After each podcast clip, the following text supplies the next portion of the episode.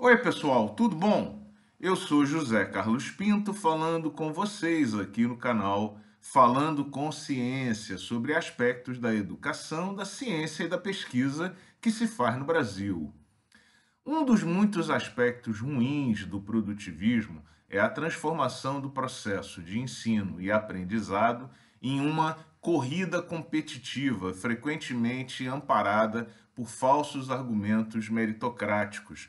Veja que isso ocorre desde o iníciozinho da trajetória acadêmica, transformando, por exemplo, os processos de seleção numa espécie de ranqueamento de indivíduos baseados em itens de produção em uma planilha Excel, ao invés da aplicação de uma prova, de um outro mecanismo acadêmico que procure avaliar, por exemplo, a aptidão e o conhecimento prévio para execução daquela atividade.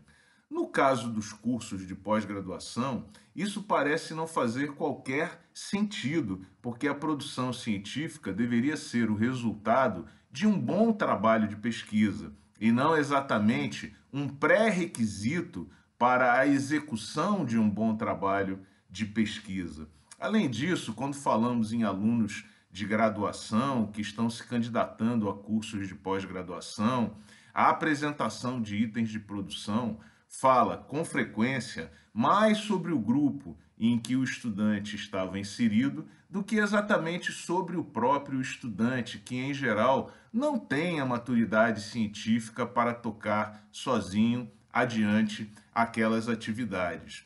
Além disso, as diferenças entre os estudantes que estão se candidatando costumam ser pequenas, de maneira que um paper a mais um paper a menos empurra um candidato muitas posições acima ou abaixo desses rankings, sendo a longo prazo completamente irrelevantes para a trajetória acadêmica que se inicia naquele momento. Portanto, o que vemos aqui é que a produção deveria fazer parte de um treinamento do estudante de graduação na pesquisa e não exatamente uma exigência ou não deveria ser uma expectativa de atuação daquele estudante. A situação fica ainda mais bizarra quando essas exigências são feitas por docentes dentro de um departamento, de um curso ou de um programa de pós-graduação. É como se aquele docente em particular se ache superior aos demais, mais merecedor da orientação dos alunos muito produtivos. Ou ainda, é como se aquele docente considerasse que uma parte do alunado daquele curso fosse indigno da sua orientação.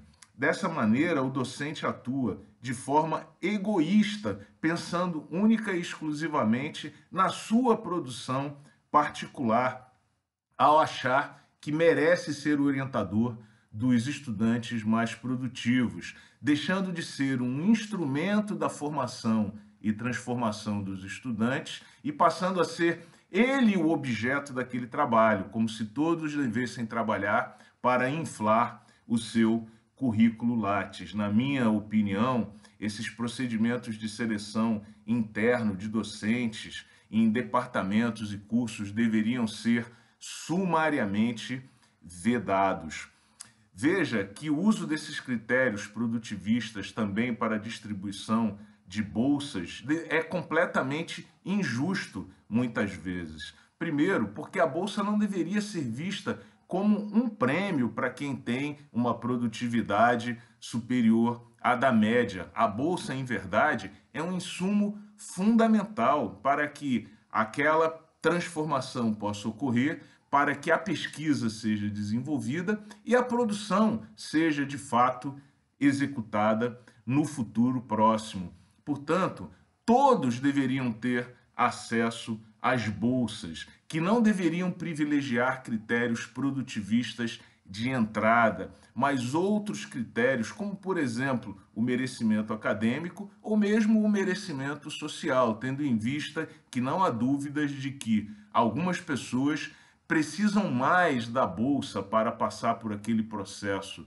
de transformação e aprendizado do que outros.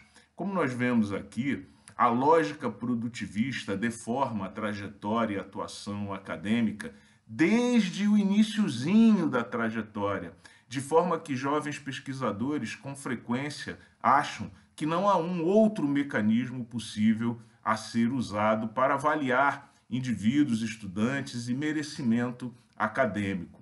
Pois saiba que há e participe dessa discussão. O produtivismo, em geral, deforma e inverte o processo de aprendizado e ensino.